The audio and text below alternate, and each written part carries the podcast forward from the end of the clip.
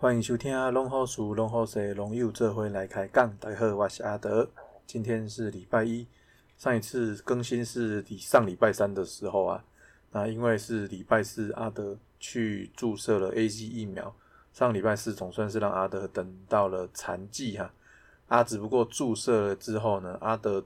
后面的三天都在经历那个 A G 疫苗的年轻人的考验，在床上躺了。一天半之后呢，后面的一天半虽然说比较有精神呢，但是那个症状发烧的症状，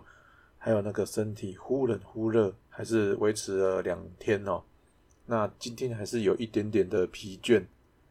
那不过总算是完成了疫苗的注射。那明天是二十七号，也是我们那个行政院说，诶。微解封的日子，那微解封之后，大家还是要注意自己的安全，要做好保护措施。该戴口罩，出外就是要戴口罩，然后回家就是要勤洗手。吃东西之前也要也要把手洗干净，这样才能让病毒的传播降到最低。那还没有打疫苗的听众呢，也要记得去预约疫苗注射。然后拍到什么就打什么，因为啊，打疫苗不只是保护自己，它也可以保护我们最亲爱的家人哈。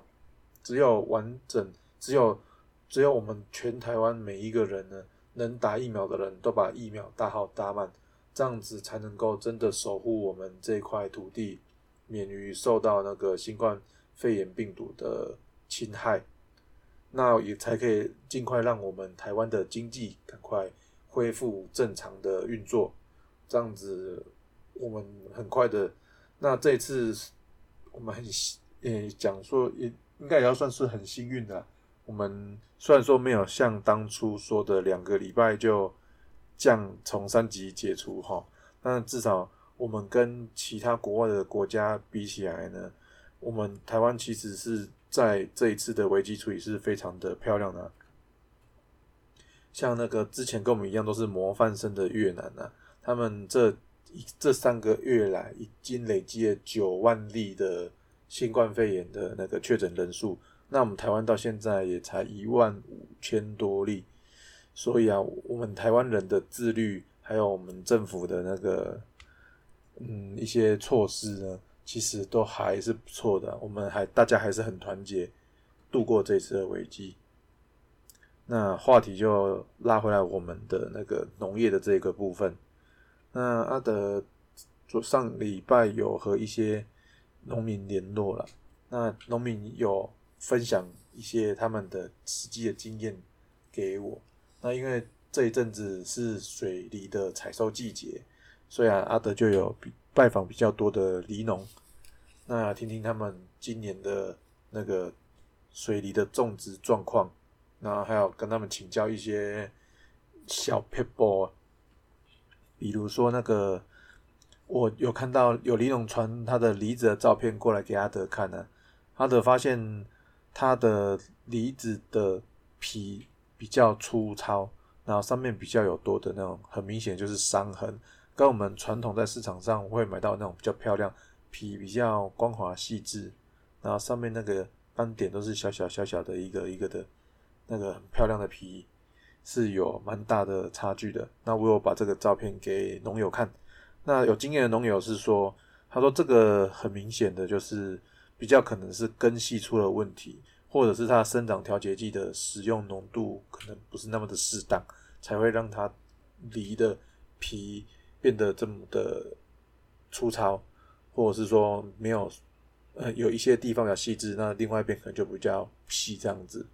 然后另外一个就是，他也发现到说，哎，他这个梨的畸形的现象有一点严重，那这个就是跟调节剂比较有关系。那传我传来这张照片的梨农，我据我所知呢，他确实是有用那个催大的那个生长刺，哎，生长调节剂来让他的梨幼果的时候能够比较快速的生长。那那个畸形的这个部分，其实我们前期有建议他用一些方法。稍微先处理一下，那时候其实果形是有比较恢复的，那可能是因为后期的那个水分因为前一阵子的干旱蛮久的，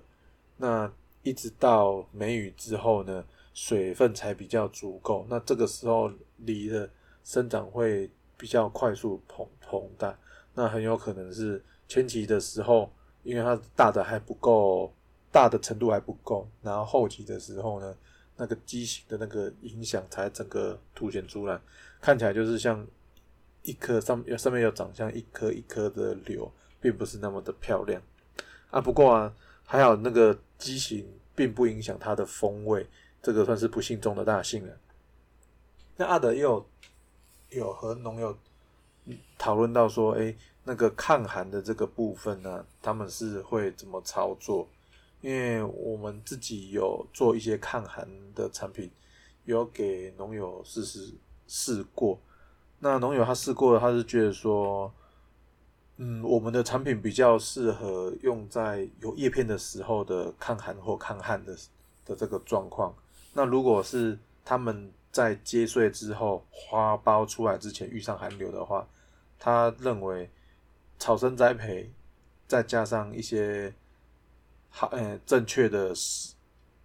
呃枝条施肥呢，可以会比用一些。伊利 Coco 的制材还要来得好，那他有分享跟我们说他的秘诀啊，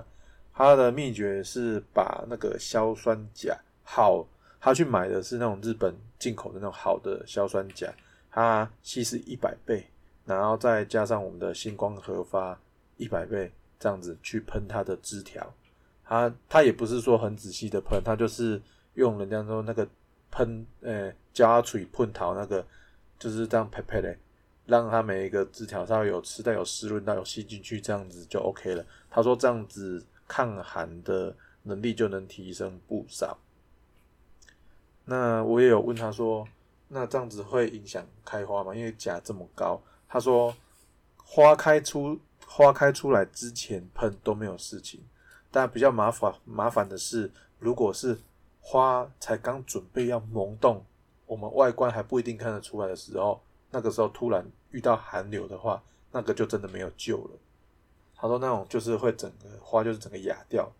你会那但是那个从外观其实不容易判断，通常只能从事后结果论。他说他们比较李董比较怕的就是这一种，就是要开之前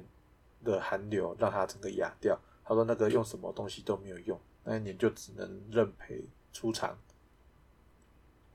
那另外一个部分呢，阿德也和他们讨论到说，哎，今年他们的水果的吃起来的感觉如何啊？他们有没有什么想法？那这个农民他是说，他有尝试过用不同的钾肥去做它的甜度了。他有发现说，如果用硫酸钾的话，会比较提早成熟，可是啊，甜度会比使用氯化钾来的稍微差了一点。但是它用氯化钾，虽然说它的甜度可以拉稍微高，比硫酸钾高一点，但是因为有氯的关系，它那个甜哈会带一点的苦味，而且也吃起来也会比较粗口。那这个主要是因为氯离子的关系，然后再就是氯化钾本身就是一种，哎，氯化钾本身就是盐的。那像我们常，哎，我们所谓的那个以前有一个广告叫健康低钠盐呢，它那个低钠取代的成分就是。换换成钾，就原本的盐是氯化钠，那低钠盐的话，它比较钠，那就是把原氯化钾而已，所以它吃起来会有一点点的苦味。那他也有试过一些其他的钾肥，一其他类型的钾，比如说什么腐殖酸钾啊，还是海藻钾这一类的，但是他用来用去呢，他最后这个农友他最后还是选择用硫酸钾和氯化钾这两个去混搭搭配，去调整它的。那个水梨的甜度，那既然有了甜度之外，其实水梨的风味也是一个非常重要的关键。因为啊，只有甜没有梨味的水梨是不及格的。那个这个风味的部分呢，我也有请教他，他都怎么操作？那他的他也很不，他也很大方的不尝试跟我分享说，他其实他用的就是海草精。他用国外进口的海草精，那还有加上我们的那个星光核发，我们这个高碳的星光核发，那我有问他说，嗯，他说海草精说，他说海草精可以增加一些不同的风味，那用光合的话可以再去强化那个特征。那我就很好奇啊，说既然用海草精可以增加风味的话，那为什么不完全用海草精就好了呢？他说用海草精虽然可以增加一点味道，可是那个味道并还没有还不足以还不够强啊。然后但是加上星光合发之后呢，那个整个风味才会完全的被释放出来。所以他就每年除了他原本会用海草精之外呢，他每年必用的就是星光合发。因为他发现这样子搭配出出来的效果是最好的，那他的这个经验呢，也和我们的我们过去的经验是一样的。只要是要做香味的水果或者是蔬菜呢，星光合发都是一个非常好用的一个东西啊。那梨树的部分就先稍微分享到这边，那。嗯，因为再过现在已经农历的六月，已经过六月十五了。那再过两个月之后，八月十五就是我们传统的中秋节。那中秋节要吃的水果，必色水果就是我们的文旦了。所以啊，阿阿德最近也可以陆续和那个文旦农友开始有联系。那看他们今年的状况，着果状况啦。还是说他们的生长，他们的树势生长状况如何？那今天联络到这个农友是在斗六的一位蔡姓大哥。那有稍微和他，他稍微和他聊了一下之后呢，有也了解到他们家今年的文旦有出了一些状况啊，就是他们今年年开，呃，今年的文旦，他们家的文旦有提早开花的现象。那可是啊，老一辈的，他们不希望他们的文旦这么早开花，他们就用了磷酸一钾四百倍，想要从叶面去喷文旦，想要冻长，想要让整那个开花这个现象停下来。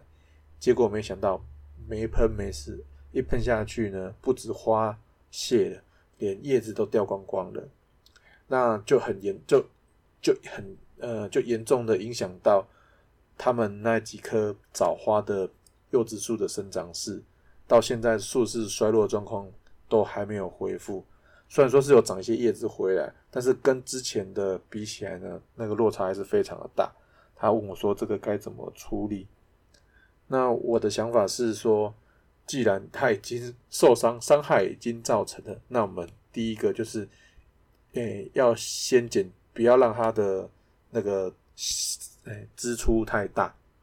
就是什么支出呢？就是第一个，他哎，他没有本身没有挂果了嘛。然后第二个就是说，不要再给他有一些额外的，比如说那个修剪啊，还是说让他的那个给他过高的磷钾肥，因为这些东西都会抑制它的那个叶片的生长。然后再就是说，接下来的理肥，采收后的理肥啊，可能要考虑调整，是给它。氮素高一点，那这个氮素可以是我们一般就一般的复合肥，氮素较高的复合肥，或甚至是可以混一些硝酸钙，因为硝酸钙对那个柑橘类的叶片的生长其实是也是蛮有帮助的。那这样子处理之后呢，先看看状况。那如果它的生长叶片的数量有，诶叶片有长出来，数量够的话，就先维持住。不要去跟他做，不要去给他开太多的人为的干预，让他有时间能够喘息。那只要他的叶片能够维持得住，过个一两年之后呢，他的树势还是会慢慢恢复健康。那这个时候要让他再重新投入生产的话，就会比较好，比较适合了。那我阿阿德，我也跟他讨论说，那个如果是要处理。不要让花这么早来的话，其实第一个就是，嗯，主要是水分的供应的时间不要太早，因为啊，文旦这个果树它就是只要是开春之后，只要有春雨或者是我们有给它额外的水分之后，当气温开始逐渐回升的时候，它的根也会跟着逐渐的生，开始开始活动。那只要一活动呢，就会带动地上部的生长。那成熟的枝条呢，就会来花，甚至是来花带一点叶子。那不够成熟的枝条呢，它就只会来叶子。那一般来讲，这个时候的产的花的量大概就是已经固定的差不多了。那只要水给下去之后呢，它就会按照它该怎样走，它就怎么走。那通常我们会等到我们要的时间，我预计开花，我们预计它开花的时间的前两个礼拜之后才给它水。那给完水之后，就等两个礼拜之后，确定花出来之后呢，可能也要再过个五六天、六七天比较确定之后，我们才会开始进行追肥。因为如果太早追的话，很有可能有一些枝条它是介于开花跟长叶的，还不是那么确定的时候，但站提早给肥，氮素一冲起来，它就真的就给你长叶，它就不开花了。那这样子就会影响到当年的文旦的结果量。那等确定了花带了之后，它肥也给了之后呢，接下来就是要保持土壤的湿润。那还有必要的病虫害的防治作业，这个时候都要，呃，都要先提前处理，特别是蓟马的部分哦。蓟马这个，它它虽然是一种害虫啊，可是它它的它会来在开花期的时候，它主要是会吸花蜜。那花蜜吸完，等到后面没有蜜可以吸的时候，它才会去咬幼果。所以要防治蓟马的话，就是要抓紧两个事情，一个是在盛花期之前，用呃用合格嗯用推荐药剂处理蓟马的推荐药剂，先处理一次，让它的蓟马的族群量降低。那等到盛花期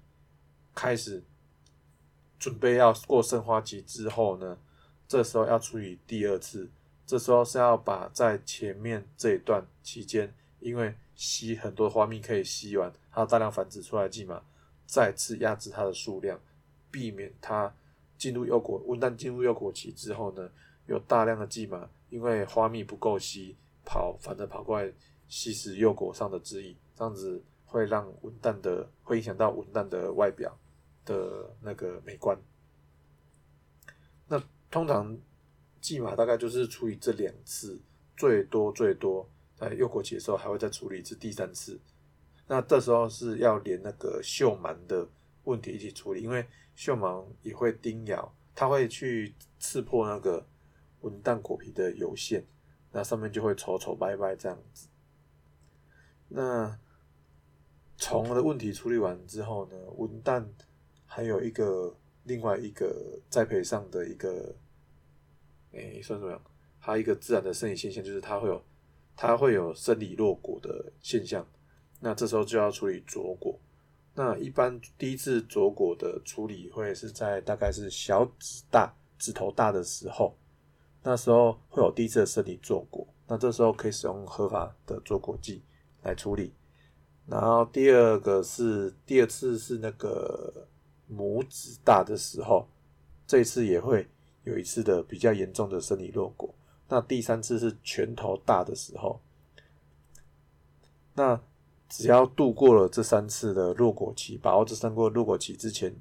用着果剂妥善处理的话，基本上以后除非遇到台风或者是豪雨的状况，更有去抛到受损，不然基本上就是着果就是大概固定的这样子。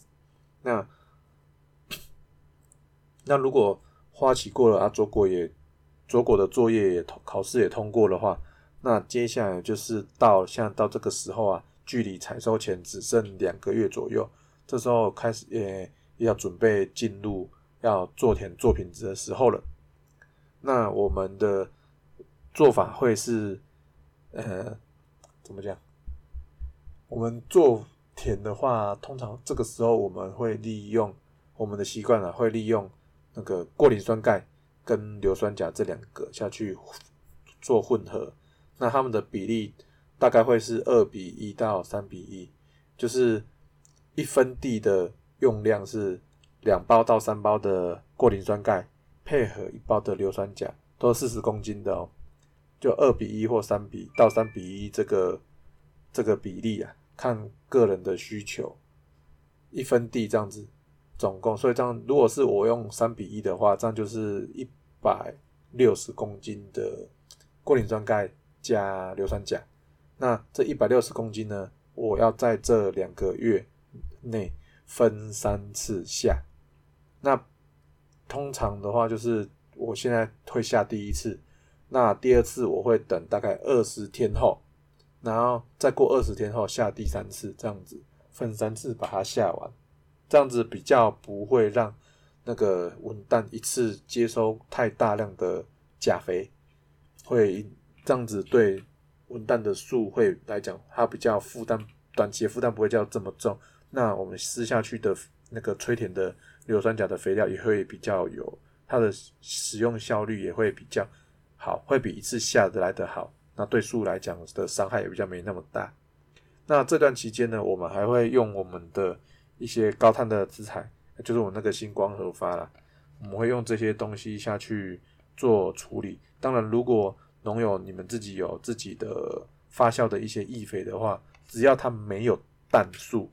它变诶会有氮素的材料是什么？如果你的发酵液肥里面没有牛奶、没有鸡蛋、没有奶粉，然后没有什么粗乳啦，也没有氨基酸、没有羽毛粉、没有什么禽畜粪类的东西啊，就是任何跟氮会扯上关系的，只要你没有这些东西，你们都可以加下来用。这个时候就是用灌的，对文蛋的甜度跟品质都会有帮助。这样子，那。如果甜度采收前呃两三个礼拜测的时候，发现甜度还是没有拉上来的话，那这个时候才可以，我们就会还会考虑说用叶面的一些钾肥，比如说硫酸钾、氯化钾，这个都可以。但通常是以硫酸钾会比较好，因为硫酸钾可以促进温蛋的果肉的发育，可以让它比较快一点成熟，然后又更增加甜度。氯化钾的话就比较没有那么的适合。这样子，这个是我们的改良厂他们有做过试验的一个结果。那通常只要经过这样处理之后呢，温蛋通常的品质就跟甜度都可以维持在一个还不错的一个平衡啦。那这样子是我们认为比较合适的一个滚蛋的操作方式。那就今天的分享就到这边了。阿德的那个 ad 副作用好像还没有完全走完，今天先这样子了，大家晚安，拜拜。